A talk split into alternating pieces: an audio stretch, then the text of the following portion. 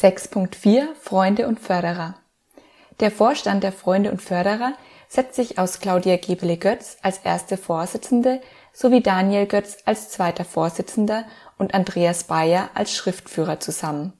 Martin Helmreich unterstützt den Vorstand als Schatzmeister. Die Freunde und Förderer unterstützen den Verband tatkräftig mit den ihnen zur Verfügung stehenden Mitteln. Dieses Jahr unterstützte der Verein beispielsweise den Diözesanverband durch eine Bezuschussung für diözesanweite Vernetzungstreffen und die finanzielle Unterstützung bei Mehrkosten, die durch zum Beispiel Schnelltests und Masken auf Veranstaltungen entstehen. Wir sind daher in der Lage, allen TeilnehmerInnen auf beispielsweise Ausbildungsveranstaltungen ohne Mehrkosten für die TeilnehmerInnen Selbsttests zur Verfügung zu stellen.